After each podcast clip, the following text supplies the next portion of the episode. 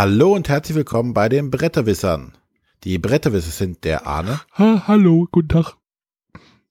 Der Matthias. Morgen. Oh, so Und ich bin der René. Tag. Alle so wach. Ja. So, jetzt eröffnen wir unsere zweite Runde unserer Zwei-Personen-Spiele, die wir nie gemeinsam spielen werden können. Also nicht gleichzeitig. Ja, warum eigentlich nicht? Ja, gut, okay. Weil wir genug Material zur Verfügung haben, um sechs Personen darzustellen und nicht nur drei. Was? Übrigens, eine interessante Geschichte ist, ähm, ich werde öfter, öfter gefragt, so, ähm, und was spielt ihr dann zusammen? Und ich denke mir so, also ich habe jetzt zwar schon mal mit dem Arne was gespielt und was mit dem René, aber zu dritt haben wir, glaube ich, erst einmal insgesamt irgendwie zusammen was gespielt. Zu dritt? Wahrscheinlich beim Asmo Depressi Event, oder? Ja, und beim, hier beim Spiel des Jahres Dinner. Ich wollte jetzt sagen, in Göttingen. Da Stimmt, da war ja René auch einmal. Da war René einmal mit und da hatten wir dann nämlich ähm, das. Village, das Village-Kartenspiel einmal zu dritt zusammen. Ja, ja, ja, ja, ja. Und Puzzle Strike. Und Puzzle Strike. Nee, da habe ich glaube ich nicht mitgespielt. Warum war ich da nicht mit? Nee, Matthias hat da nur gespielt. Ach, ich, was weiß ich. Genau, wir hatten zugeguckt. also an das Village-Kartenspiel erinnere ich mich auf jeden Fall. Also an sich, wir spielen wirklich verdammt. Ja, nicht Kartenspiel. zusammen. My Village war's. My, Vill äh, My Village, ja, ja. Ist es das nicht? Nee, es ist Village Würfelspiel. Nee, Ne? Village-Kartenspiel gibt's noch nicht, nee. Das, Noch nicht. Oh, Matthias, weißt du mehr? nee, weiß ich nicht. Das war jetzt einfach nur der, ich, ich weil da sind so viele Karten, ich habe jetzt einfach mal Kartenspiel genannt. Das ist ja das Village-Würfelspiel eigentlich.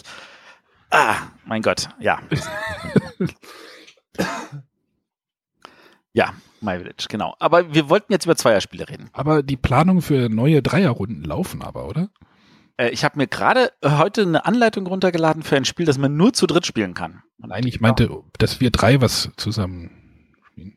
Ja, natürlich. Natürlich. Ja, Berlin-Con. Ja. Kurzer Hinweis für alle, die, also die, wenn, wenn ihr die Sendung jetzt hört, dann gibt's natürlich den Early Bird Rabatt nicht mehr. Aber wer sich doch nicht zur BerlinCon angemeldet hat, also sein Ticket gesichert, hat, macht das mal. Wir werden da sein, da werden auch andere Kollegen aus dem Beeple-Netzwerk dabei sein, da werden auch Leute dabei sein, die nicht beim Beeple-Netzwerk sind, die aber trotzdem alle cool sind. Ähm, äh, Be There or Be Square oder so ähnlich hieß das doch immer. Hip to be Square kenne ich nur. Äh, das war auch äh, in einem Lied von Huey Lewis in the News, ja. Genau. Na, spannend. Ähm, kommen wir lieber zu Arnes erstem oder zu Arnes Spiel. Zu meinem Spiel? Ich, nee, sowas habe ich noch nicht gemacht. Ach so, ich soll ein Spiel vorstellen. Ich muss gerade mal gucken, wann die Folge rauskommt. Äh, 19.05. kann das sein? So irgendwie so in dem Dreh.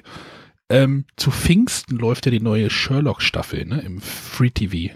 Also ich habe die noch Oh. nicht. Also endlich auf Deutsch, weil auf Englisch lief sie ja schon. Ja, aber das ist egal. Ich möchte nämlich heute über Holmes reden. Sherlock gegen Moriarty. Hm. Damit man halt sich dann auf die Serie vorbereiten kann. Nein, es ist kein Lizenzprodukt. Äh, Sherlock Holmes ist wahrscheinlich auch free, keine Lizenz, oder? Kann sich das jeder? Deswegen gibt's auch gerade so einen richtigen äh, Massenansturm auf dieses Thema, weil das halt inzwischen äh, gemeinfrei ist. Das ist jetzt hier aber also dieses Holmes äh, Sherlock gegen Moriarty von Cosmos Zweierspielversion äh, spielt aber eher mit dem klassischen Sherlock Holmes, also nicht mit dem irgendwie wir verpflanzen Sherlock Holmes in die Neuzeit, sondern äh, in die in die Jetztzeit und ähm, das ist ein wie nenne ich es denn mal? Worker Placement und Set Collection, also Arbeiter Einsatz und äh, Set Sammelspiel. Trifft es das Ganze? Ja, das trifft es das Ganze. Bitte? Ich würde dir definitiv zustimmen. Genau, es geht nämlich darum, äh, es wurde ein, oder wie war das, ein, auch, es gab ein Raub oder, genau, es gab einen Anschlag auf das Parlament, um das jetzt thematisch hier einzubinden. Und äh, Sherlock Holmes muss jetzt rausfinden, muss jetzt Hinweise sammeln und Moriarty muss die Hinweise auch sammeln, um den Sherlock Holmes die wegzunehmen oder wie auch immer. Das ist eigentlich auch Banane, man möchte nicht Set sammeln. Das Spiel äh, geht über eine Woche und äh, zu Beginn des Spiels habt ihr, hat jeder Spieler äh, drei Aktionsmarker und äh, am ersten Tag gibt es fünf Felder, die man ähm, aus äh, fünf Personen, die man also es, ich muss das noch mal, ich muss noch mal vorne anfangen. Also dieses, wenn man dieses Spiel aufmacht, hat man sieht man diesen ähm, Spielplan und auf diesem Spielplan steht das Tagebuch von Dr. Watson, Duell im Schatten. Das ist die Rückseite des kleinen Spielbrettes, was es gibt. Äh, das klappt man dann auf und dann, äh, das ist halt alles so ein bisschen, also ist ganz nett aufgemacht auf jeden Fall. Und äh, es geht halt darum, Leute zu befragen, Hinweise oder Einflussmarker zu sammeln und Hinweise zu bekommen. Ähm, am ersten Tag hat man fünf Orte zur Verfügung, die, oder fünf Personen. Ich möchte es Orte nennen, weil es eigentlich das gleich ist. Ähm, das können halt verschiedene Personen aus dieser Sherlock Holmes Welt sein, also Mrs. Hudson und äh, Dr. Watson. Und wenn man jetzt dran ist, dann nimmt man eine Person, eine von seinen Personenmarkern und legt sie auf ähm, eins dieser fünf Felder, die halt am Anfang zur Verfügung stehen. Da gibt es dann verschiedene, verschiedene Aktionen, die dann halt äh, triggern. Also Mrs. Watson, zu, äh, Mrs. Watson, Mrs. Hudson äh, gibt einem zum Beispiel äh, drei Einflussmarker. Einflussmarker sind so kleine Holz, äh, Holz, ähm, Papierlupen. Man könnte auch Geld sagen. Es sind halt Lupen und die legt man dann vor sich ab. Ähm, Inspektor Lestrade, da, wenn man da hingeht, dann äh, gibt man drei Lupen ab und darf sich zwei Karten aus einer Auslage nehmen. Die liegt halt neben dem Spielplan. Äh, ein großer Kartenstapel mit äh, Hinweiskarten in verschiedenen Sets von äh, ich weiß es gar nicht, wie viel ist es. Äh, von 1 bis äh, 9. 3 bis 9. Bitte? 3 bis 9. Aber die, es gibt doch noch die Joke. Ach, das sind die Joke. Stimmt, 3 bis 9, ja. Ähm, und den, das ist so ähnlich wie bei Zug um Zug. Es gibt einen verdeckten Stapel und es gibt dann halt einen offenen Stapel, wo halt vier oder fünf Karten liegen und die darf man sich dann halt, da darf man sich dann halt welche von auswählen. Das, wie gesagt, die sind halt äh, setmäßig, versucht man die zu sammeln. Von jeder Zahl gibt es auch nur die entsprechende Anzahl. Also von den Dreier-Hinweisen gibt es halt nur drei Karten. Von den Neunern gibt es natürlich dementsprechend mehr. So, jetzt kommt noch, jetzt kommt der Witz wenn äh, Sherlock Holmes, der übrigens immer anfängt, weil der ist ja Moriarty immer einen Schritt voraus, äh, wenn der auf ein Feld geht, darf Moriarty da auch hingehen. Also diese Felder sind äh, nicht erstmal nicht blockiert. Ähm, die ersten drei Personen, die ich jetzt halt vorgelesen habe, die sind fest auf diesem Plan aufgedruckt. Wenn jetzt andere Personen, ich, ich greife mal kurz in die Schachtel und äh, nehme einfach mal eine raus. Äh, zum Beispiel Madame, Madame Zieber, die nimmt, das ist dann halt eine Personenkarte, die legt man halt mit auf diesen Spielplan. Wenn jetzt beide Personen, Sherlock Holmes und Moriarty, bei dieser Madame Zieber zu Besuch waren, dann ähm, ist die Dame für den nächsten Tag erschöpft und wird umgedreht. Die ist dann in der nächsten Runde erstmal nicht zur, steht nicht zur Verfügung.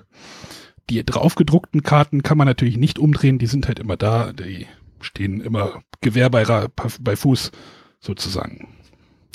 So, und jetzt, wenn jetzt der nächste Tag beginnt, wird halt eine neue Person auf diesen Ka äh, Plan gelegt. Und die Personen oder also man, man legt diese, diese Personenmarker am besten, wenn man sie einsetzt, legt man sie am besten hin. Dann werden die äh, Personen hingestellt am nächsten Tag. Und dann bleiben die aber erstmal auf diesem Plan stehen, weil äh, Sherlock Holmes kann ja nicht auf an, an, an einem oder auf einer Karte zweimal sein. Das heißt, man muss diesen Sherlock Holmes erstmal wegbewegen, wenn man die andere Aktion nochmal wieder ausführen möchte. Habt ihr das verstanden? Das ist so ja. ähnlich wie bei Räuber der Nordsee, würde ich sagen. Oh, der Vergleich hinkt, aber ja. Naja, du hast halt, du setzt halt, du, du, die Personen bleiben halt da stehen, wo sie sind am Tag ja, vorher. Ja, das ist richtig, aber der Räubernaut hat einen ganz anderen Mechanismus, weil das ja wirklich ein Einsatzspiel ist, wo nur einer irgendwer stehen kann. Während hier ja beide Spieler auf dasselbe Feld gehen dürfen und sie müssen halt aber sich auf andere bewegen. Das ist also, das ist ja mehr ein Worker-Movement-Spiel dadurch. Äh, ja, okay. Oder Worker Displacement ja auch. Also man muss den erst. Weil du löst beim Displace nichts aus. Ja, okay. das geht dann so, so lange weiter, bis halt äh, alle sieben Tage halt äh, mit, mit Personenkarten aufgefüllt sind. Es sind ähm, zehn Personenkarten dabei. Es wär, kommen aber nicht immer alle ins Spiel. Es spielt auch eine Rolle, wann welche Person reinkommt. Also es gibt auch irgendwie den Hund, der irgendwie, also das, es gibt halt zum Beispiel Wiggins, der ist halt quasi eine stärkere Mrs. Hudson, die, der gibt dann halt fünf Lupen. Oder Madame Zieber lässt halt irgendwie, du ziehst drei Karten vom, drei Karten verdeckt vom Stapel, also ich habe die Karte jetzt vor mir liegen. Äh, eine kriegt der, ähm, eine kriegt der Gegner irgendwie verdeckt oder darf sich verdeckt aussuchen und du nimmst, kriegst irgendwie die andere und die andere kommt dann runter. Also es ist halt, diese Sets sammelt man halt offen. Das ist halt zu 90 Prozent offene Informationen. Es gibt aber auch Karten, die man halt blind sammeln kann, die erst bei Spielende auftauchen. Denn am Ende wird halt geguckt, werden halt alle Sets zusammengelegt und dann wird halt geguckt, wer die Mehrheit da hat. Wenn ich jetzt sage, ich habe zum Beispiel im Sechser-Set habe ich jetzt äh, keine Ahnung, äh, drei Karten gesammelt und der Gegner hat weniger, dann würde ich halt sechs Punkte kriegen. Aber wenn der Gegner auch noch äh, dort Karten gesammelt hat, also ich habe, ich habe im Sechser-Set drei Karten gesammelt, dann würde ich halt sechs Punkte kriegen, minus dem, wie viel Karten der andere hat. Also wenn der Gegner dann zwei Karten noch im Sechser-Set hat, würde ich halt sechs minus zwei Punkte kriegen. Das heißt, manchmal ist es ja so in diesen Set-Collection-Spielen, dass äh, wenn man sieht, dass man da gar keine Chance mehr hat, dann steigt man da gar nicht mehr ein. Aber wenn ich dem anderen jetzt dadurch aktiv doch noch Punkte klauen kann, dann ist das schon irgendwie ganz spannender Mechanismus gewesen, fand ich. Das ist, finde ich, auch ein, ein Highlight an dem Spiel.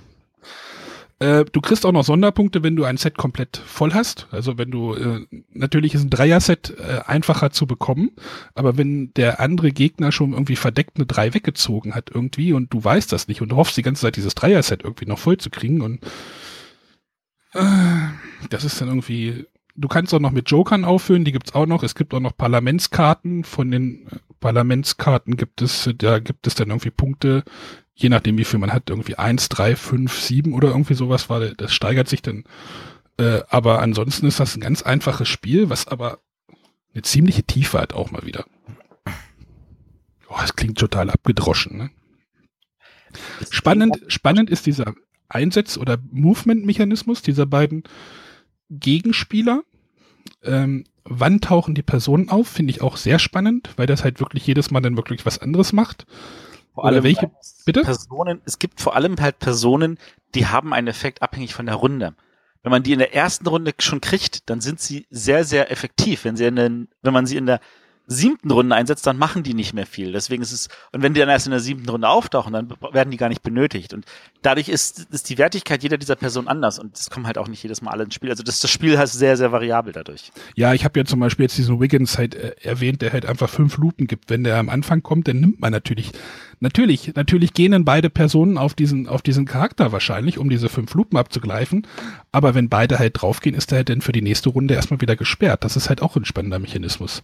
Da kann halt der zweite Spieler, der ja immer Moriarty ist, also diese Reihenfolge ändert sich auch nicht, äh, kann auch so ein bisschen, ja, so den, auch ein bisschen noch, noch einf mehr Einfluss nehmen, wie man es am Anfang erst denkt, weil man sagt, oh, der ist ja mal Zweiter, ist ja auch irgendwie doof. Interessanterweise aber ist das keine Garantie für den Sieg. Also diese Spielerreihenfolge ist nicht so ausschlaggebend. Warte, ich, Moriarty war doch immer der Zweite, oder? Ja, Sherlock beginnt. Ja, Sherlock beginnt. Du hattest auch in Erinnerung. Was ich viel spannender finde, also spannender nicht, aber lustig finde, ich gucke mir gerade auf äh, Boardgame Geek an und habe das Spiel da gesucht. und die Deutsche sind die einzigen, die Moriarty draus machen. Ne? Eigentlich im Original heißt das Spiel Holmes Sherlock gegen Mycroft.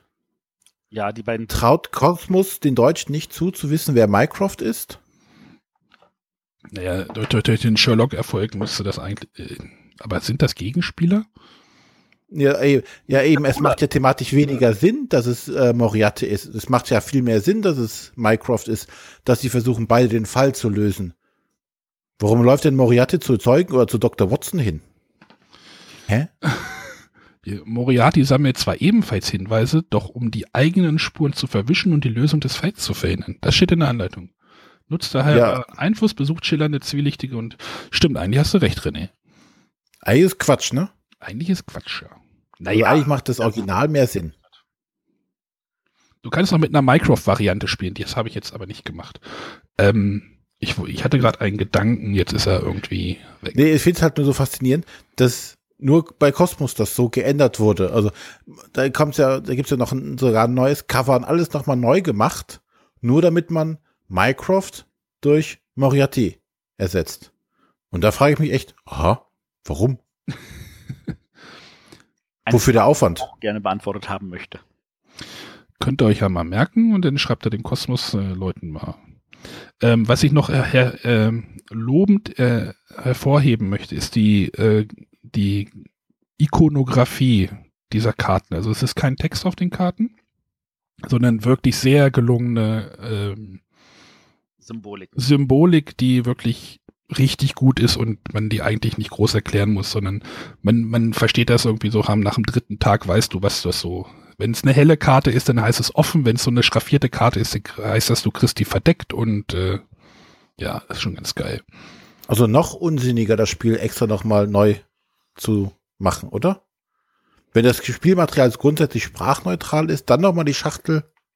Ich weiß nicht, ob es im Original sprachneutral war, das weiß ich. Also die Bilder, die ich jetzt hier sehe auf Boardgame sind alle sprachneutral.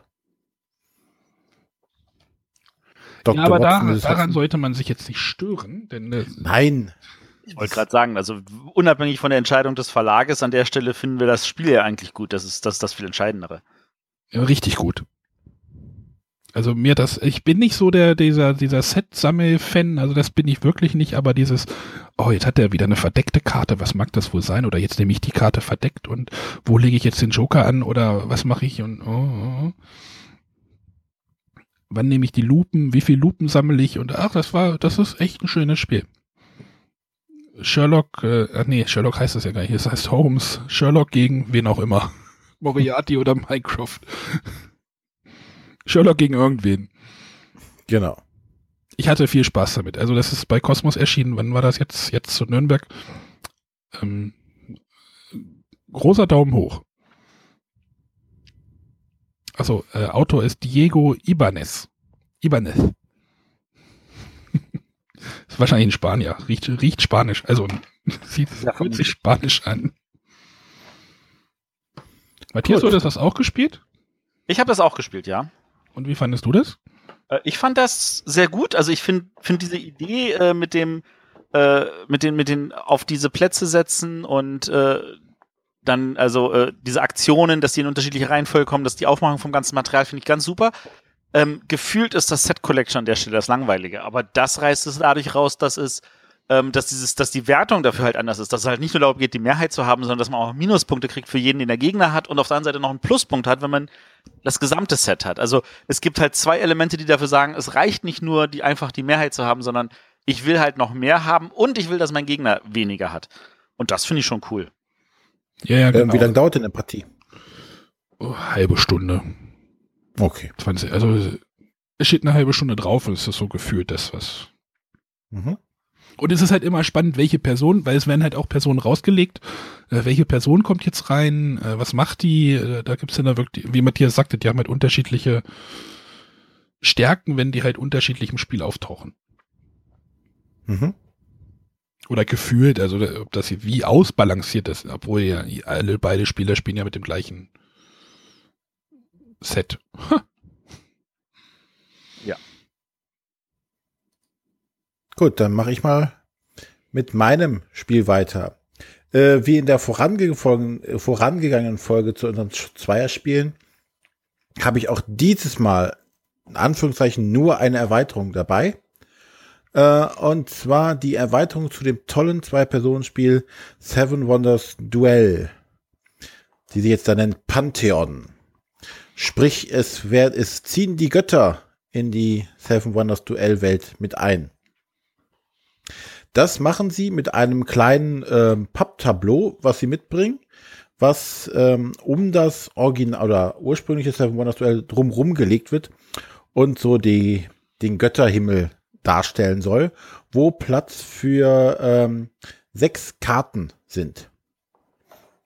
Ähm, denn die Götter kommen nicht nur mit diesem Tableau, sondern auch mit einem Stapel von Karten daher und mit einigen Markern.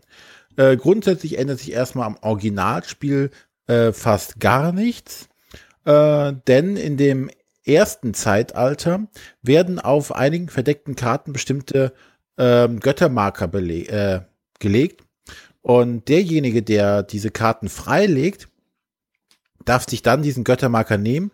Und dort ist dann eine der, wie viel sind es jetzt? Es sind auch fünf unterschiedliche, genau, ne? Fünf unterschiedliche ja. Gottheits, ähm, ja, oder aus, aus fünf unterschiedlichen Mythologien die Götter. Äh, von den Römern zu den Griechen, äh, Ägyptern. Aus diesen Götterwelten stammen halt dann die Götter. Und zu jedem Götter, der Götterwelt gibt es dann einen Stapel von drei Karten. Und drei Karten, ja. Und der äh, Spieler, der das Plättchen jetzt gezogen hat, darf sich die drei Karten, äh, die obersten beiden Karten anschauen und dann einen dieser Götter auswählen, der das in, der dann in das Pantheon, also in dieses zusätzlichen Spielplan, äh, gelegt wird. Dabei ist jetzt entscheidend, wo er ihn platziert. Denn wenn ich ihn quasi näher an meiner Seite platziere, würde er im nächsten, äh, nächsten ähm, Runden, im nächsten Zeitalter günstiger für mich äh, sein zu kaufen. Sprich, äh, wenn er ganz nah an mir dran liegt, muss ich nur drei Münzen bezahlen, aber der Gegner müsste acht Münzen zu bezahlen, um ihn zu bekommen. Liegt er weiter weg, liegt er quasi an der anderen Seite des Pantheons, also näher beim Gegner, äh, muss ich acht bezahlen und der Gegner drei. Und so muss ich halt überlegen, ich habe jetzt eine Gottheit, oder ich habe zwei Gottheiten gezogen, muss entscheiden, welche wähle ich aus und wohin platziere ich sie.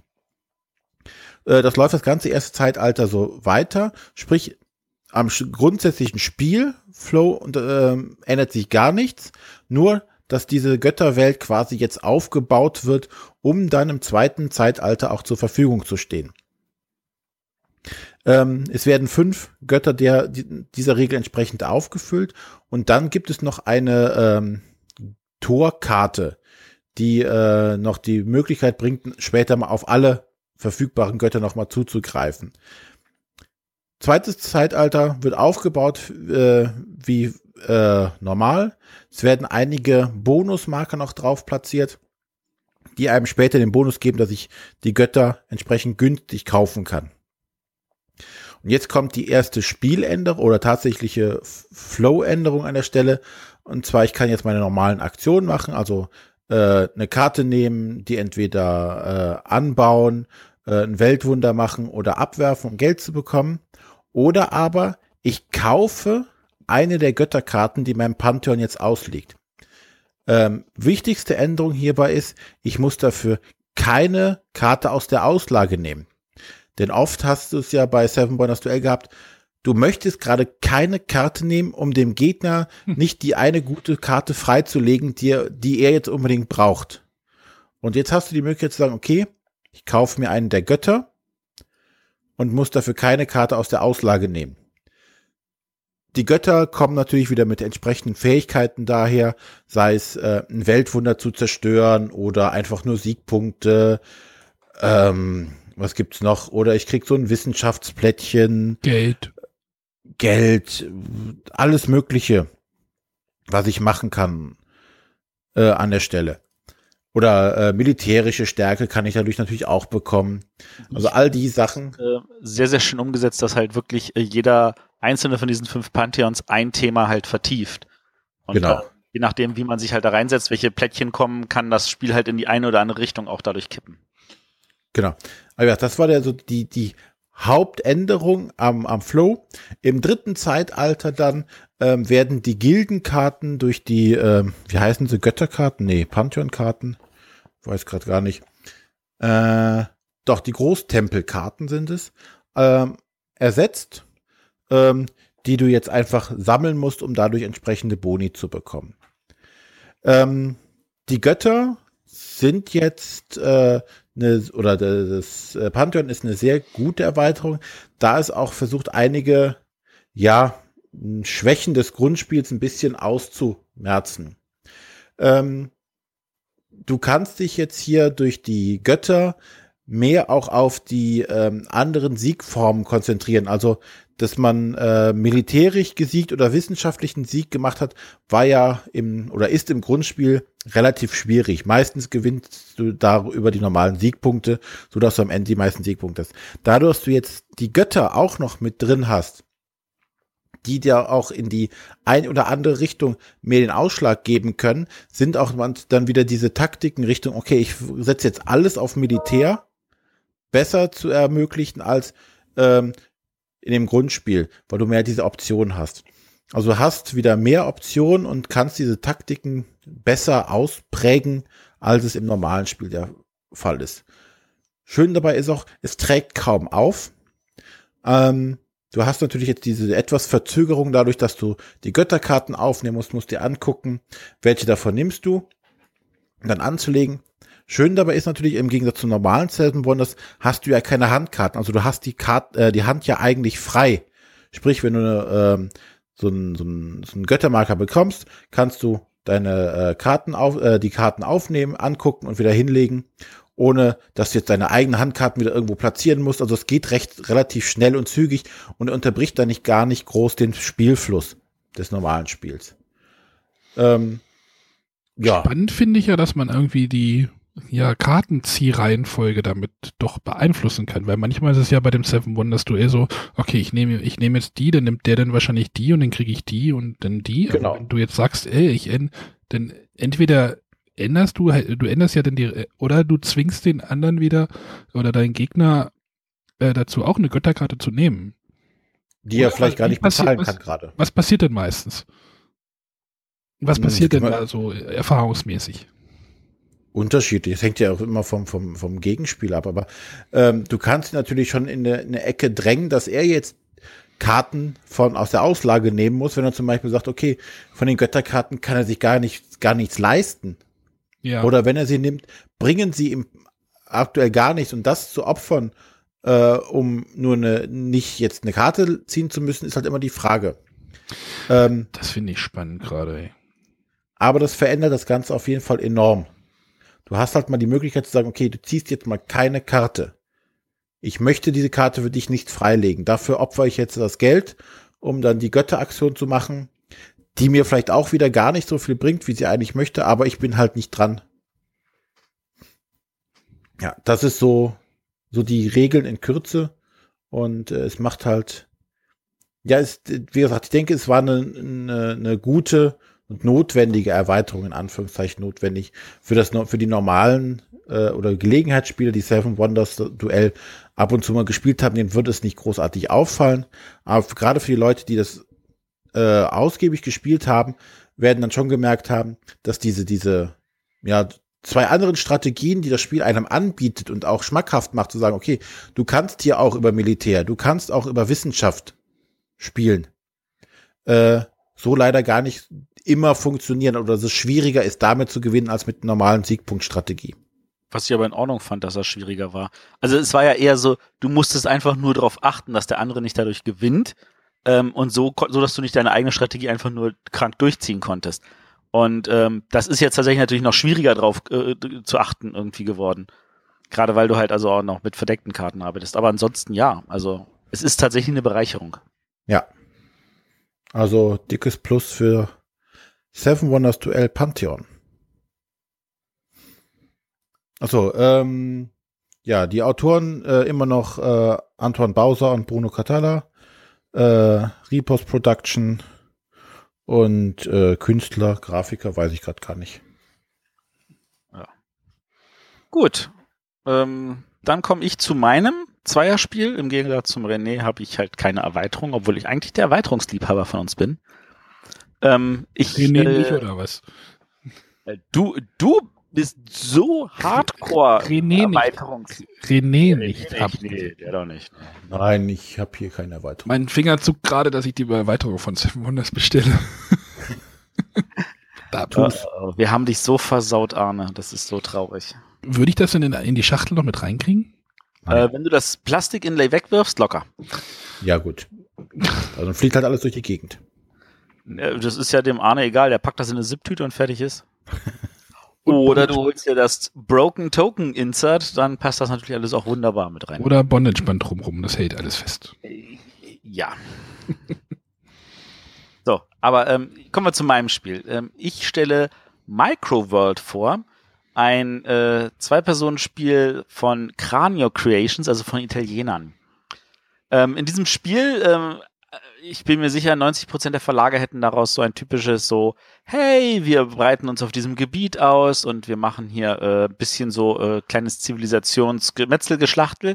Ähm, die haben ein anderes Thema gewählt, was äh, genauso passend oder unpassend ist. Sie, äh, wir spielen im Mikrokosmos im Körper, spielen wir äh, Viren und Antikörper. Ähm, und äh, die einen äh, spielen halt die äh, bösen, bösen Viren und die anderen spielen halt die lieben, lieben Antikörper. Äh, man kann das Wort böse und lieb natürlich auch tauschen, wenn einem das lieber ist. Ähm, das Spielfeld selber ist ähm, dabei rund wie ein Globus. Äh, wir haben vier ähm, Viertel, die man zu einem Kreis auslegt. Ähm, und auf diesen Vierteln sind halt äh, Gebiete in vier verschiedenen Farben drauf, die halt für die verschiedenen Körperzellen stehen. Also da gibt es, ähm, was sind das eigentlich für Zelltypen? Achso, Muskelzellen, Knochenzellen, Nervenzellen und Schleimhautzellen. Mm. Mm, lecker, genau.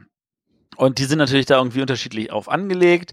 Ähm, und je nachdem, wie man diese vier Hälften, vier Viertel aneinander legt, beziehungsweise man kann sie auch natürlich umdrehen, auf der Rückseite sind sie nochmal anders äh, arrangiert, hat man immer einen unterschiedlichen Spielplan. Ähm, also dadurch entstehen halt größere und kleinere Gebiete der verschiedenen Zelltypen. So, und äh, es beginnt grundsätzlich immer der, der die Viren kontrolliert, also der böse Angreifer. Äh, der legt jetzt auf ein Feld einen seiner Marker. Dabei ne muss er ein Feld nehmen, auf dem so sogenannte Genmarker liegen. Davon liegen am Anfang sieben aus. Äh, er muss also einen davon wegräumen. Der wird auch Spiel, äh, aus dem Spiel rausgelegt. Und dann ist es äh, so weitere Genmarker, die man einsammelt, die legt man dann bei sich ab. Die kann man im Laufe des Spiels nutzen. Das sind dann so irgendwelche Bonuseffekte. Und dann ist der andere Spieler dran mit seinem Antikörper und der muss jetzt, der darf nicht in dasselbe Feld legen, weil das Feld ist besetzt, sondern er muss halt in ein benachbartes legen. Ähm, und es muss halt wirklich auch direkt benachbart sein zu dem Feld, wo der erste Spieler gerade was reingelegt hat. Äh, und dann legt er da halt ein Plättchen rein und dann bekommt er dafür sofort Siegpunkte und zwar so viele Siegpunkte, wie freie, also wie viel, wie benachbarte Zellen ähm, von ihm sind. Dabei ist es völlig egal, was für Zelltypen das sind, sondern ähm, also er legt halt dahin, wahrscheinlich hat er dann auch in dem Sinne äh, noch gar keine benachbarten Zellen, also kriegt er null Punkte. Dann legt der andere, der kann vielleicht so legen, dass er schon zu seinem ersten benachbart ist, dann kriegt er dafür schon einen Punkt, dann legt der äh, zweite wieder und so weiter abwechselnd. Man kriegt halt immer sofort Punkte und versucht halt so zu bauen, dass der andere halt kein großes Gebiet hat, was ihm viele Punkte bringt und man selber halt ein möglichst großes Gebiet hat, was natürlich ähm, sich immer dann irgendwie ein bisschen beißt, weil der andere natürlich dasselbe auch versucht. Äh, und irgendwann ist das Spiel vorbei, nämlich nach 14 Runden, wenn beide äh, alle ihre Marker gelegt haben. Achso, ähm, es kann natürlich passieren, dass äh, man in die Ecke gedrängt wird und dann nicht mehr benachbart legen kann zum letzten, weil da alles schon belegt ist. Dann darf man frei irgendwo hinlegen und dann legt man natürlich so, dass man viele Punkte kriegt. War der Spielplan nicht rund? Der war rund. Aber das könnte auch genauso eckig sein. Das ist ziemlich in die Ecke gedrängt. Ach, ja, wie war das mit dem Oval Office? Was hatte George Bush gesagt? Äh, dass das Oval Office ist deswegen rund, damit man sich in irgendeiner Ecke verstecken kann. Ha. Ja. Ähm, auf jeden Fall äh, nach 14, also nachdem jeder 14, seine 14 Chips gelegt hat, ist man durch. Äh, dann gibt's noch eine kurze äh, Endwertung für äh, die Gebiete, also zusammenhängende gleichfarbige Zelltypen. Wenn man da die Mehrheit kontrolliert, bekommt man dafür nochmal Siegpunkte. Äh, dann gibt es natürlich noch ein paar zusätzliche Regeln für diese Genmarker, die man eingesammelt hat, ähm, weil die einem natürlich tolle Boni geben, wie zum Beispiel, hey, ich kann sofort noch einlegen oder hey, ich kriege zusätzliche Siegpunkte oder ähnliche Sachen. Und äh, wenn man die nicht eingesetzt hat, sind sie halt dann nochmal selber jeweils einen Siegpunkt wert. Und dann haben wir am Ende jemanden, der hat mehr Siegpunkte und der hat gewonnen. Und das ist auch schon alles. Und damit das Spiel noch ein bisschen mehr hat, liegt da auch noch so eine kleine Mini-Erweiterung dabei, so mit äh, zusätzlichen ähm, Konfliktmarkern, wie heißen die? Äh, Zusatzregelplättchen heißen die in der Anleitung. Sogenannte und Zielplättchen. Dann gibt es noch Mutationsplättchen und so. Ähm, also da sind tatsächlich so drei, vier Szenarien drin. Für Leute, die das ansonsten zu wenig sind, ähm, muss man selber wissen, ob man das braucht oder nicht. Äh, das macht das Spiel jetzt nicht schlechter, sage ich mal. Ähm, aber das ist auch schon das Problem für mich, das Spiel. Das ist tatsächlich, äh, gefühlt bin ich mehr damit beschäftigt, dieses Spiel zwei Minuten lang aufzubauen, als es dann eine Minute zu spielen. Es ist ein wirklich verdammt schnelles Spiel. Und wenn man nicht zwischendurch immer wieder seine Punkte zählen müsste, was ein paar Sekunden dauert, ähm, dann würde es wahrscheinlich auch nach einer Minute vorbei sein. Ähm, wen das nicht stört, dass das ein super schnelles Spiel ist und dann sagt, ja cool, dann spiele ich gleich noch eine, noch eine, noch eine Runde, der wird damit auch richtig glücklich, glaube ich. Also, weil es ist ja an sich kein schlechtes Spiel. Ähm, das Thema ist gefühlt anders. Ähm, man hätte es aber wirklich auch sagen können mit Ninja und Piraten so und wir versuchen hier irgendwelche Gebiete einzunehmen und äh, ich mache es sneakmäßig da. Wahrscheinlich hätte das aber auch nicht gepasst. Es ist halt mal ein anderes Thema. Klingt aber jetzt sehr ernüchternd. Ähm, ich muss sagen, ich war ernüchtert. Also äh, ich, ich will das Spiel jetzt nicht schlecht machen, weil es ist an sich kein schlechtes Spiel, aber es war nichts für mich. Also es hat mich Mhm. eigentlich eher so mit einem Schulterzucken zurückgelassen. Okay. War ein, oh, okay, das ist alles, ja, können wir nochmal spielen. Ja, Punkte gezählt und fertig. Also klar kann man sagen, ja, da sind diese coolen Genmarker und dann muss ich den richtigen Moment einsetzen, keine Frage. Ähm, ich glaube, das, das Spiel will aber auch nicht mehr sein. Das will so ein schnelles Lückenfüllerspiel sein, zack und auf den Tisch und fertig und oh, Essen ist erst in fünf Minuten fertig, komm, wir können zwei Runden davon spielen. Genau, äh, kann man noch mal kurz die Rahmendaten. Das ist äh, von Martino Ciacera. War, sorry, ich habe das wahrscheinlich falsch ausgesprochen. Ähm, im, mit dem Redakteur Simon Luciani ähm, mit schönen Illustrationen von Ruslan Audia, wahrscheinlich auch falsch ausgesprochen. Das tut mir leid. Also das ist bei Cranio Creations erschienen, in Deutsch natürlich bei Heidelberger. Ähm, ja, das ist das eigentlich. Gut. Dann sind wir auch dieses Mal wieder mit unseren Zweierspielen Ach durch. so, ja. Ja, ja, genau. Agaga, Agaga. Einen habe ich noch. Einen habe ich noch. Einen, aber nur Was? einen. Gibt nur einen diesmal. Nur Nur ein, ein Highlander?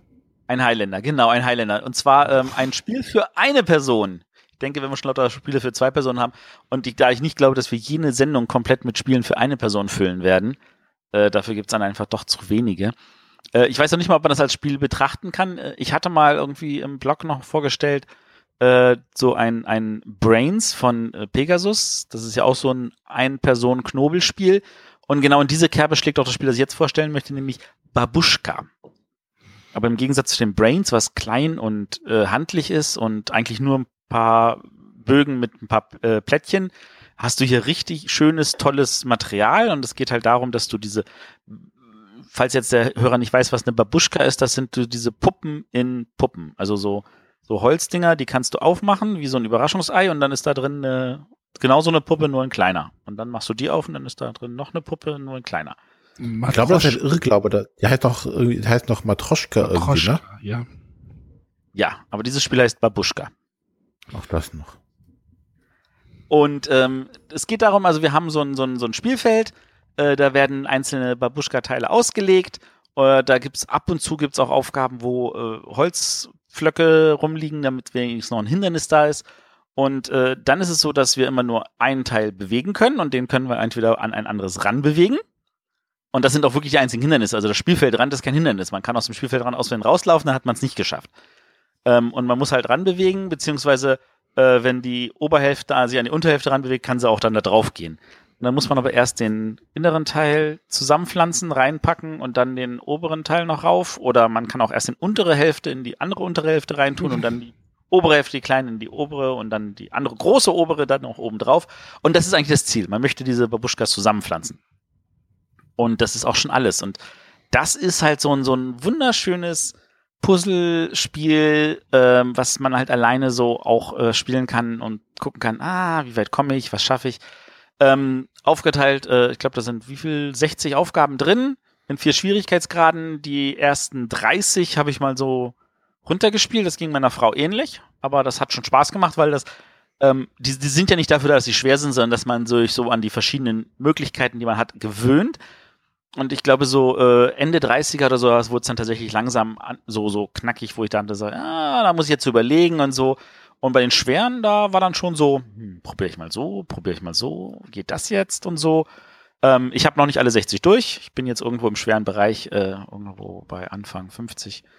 Ähm, aber äh, das macht mir echt, echt viel Spaß. Also ich bin ja so ein, so ein Puzzle-Liebhaber, so, das gehört ja auch so zu diesen Escape Games Feeling, dass man also gerne puzzelt, würde ich behaupten wollen. Zum Thema Babuschka und Matroschka. Ja. Ich habe mal Wikipedia gerade bemüht. Oh ja. Babuschka ist falsch. Die Dinger heißen Matroschka-Puppen, Babuschka heißt nämlich Oma und hat mit der Puppe nichts zu tun. Dö, dö, dö. Und Mamuschka, nicht recherchiert. Mamuschka gibt's auch, aber das ist auch nicht richtig. Eieieiei, warum Also, haben sie Buschka genannt? Nicht gut genug re Also, recherchiert. Weil ich denke, landläufig sagt dazu jeder irgendwie Babuschka zu diesen Figuren hier bei uns in Deutschland. nee, ich kenne die unter Matroschka. Wahrscheinlich kenne ich sie auch unter dem Begriff und für mich war das einfach ähnlich genug. Aber wenn man die Puppen sieht, das, die innere, die kleine, das ist so ein Baby und die mittlere ist so eine Mama und äh, so, so, so richtig so mit einem Handpuff, der dann so die Arme hält. Und die große ist so eine alte Oma mit Gehstock. Also die sind auch entsprechend schön bemalt. Vielleicht Ich haben sie es deswegen nur- Babuschka genannt, weil da die alte Oma dabei drin ist. Ja, wahrscheinlich. Ist ja auch egal, wie sie es nennen. Und es gibt auch ein altes Spiel, das Babuschka heißt. ne? Ja, das habe ich auch gerade 82. gefunden. Hast du das Cover vor dir? Ja, mit der ja politisch wahrscheinlich nicht ganz korrekt gekleideten Frau, wird man heute sagen. Heutzutage. Das habe ich auch gerade gefunden, ja. Ich lese hier gerade auf der Rückseite, Katja und ihre kleine Schwester Anuschka sind an einem klirrenden kalten Wintertag auf dem Weg nach Hause zu Oma Babuschka.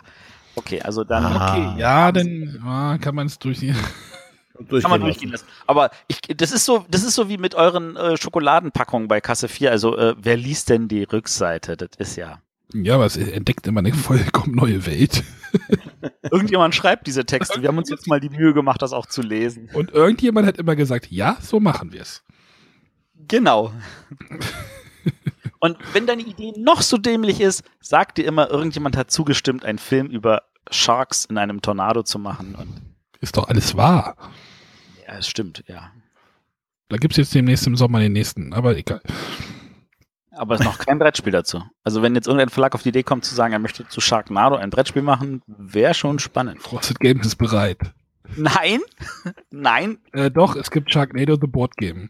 Aber nur, wenn wir das von Oliver Kalkofe featuren lassen, oder? Zum Rahmen von Schläferz. Matthias, es gibt ein Brettspiel zu Sharknado. Ach, du Kacke. Ja, okay, dann ähm, die Welt ist untergegangen. Das ist eigentlich Ach. ein guter Zeitpunkt, dann auch an dieser Stelle zu sagen, äh, wir sollten wieder raus sein, oder? Hat aber keine Genau. Bewertung. Es gibt acht Ratings. Rangieren von 1 bis 9, von 1 bis 10. naja, Gut, okay. dann bis zum nächsten Mal. Jo, macht's gut. Tschüss. Tschüss.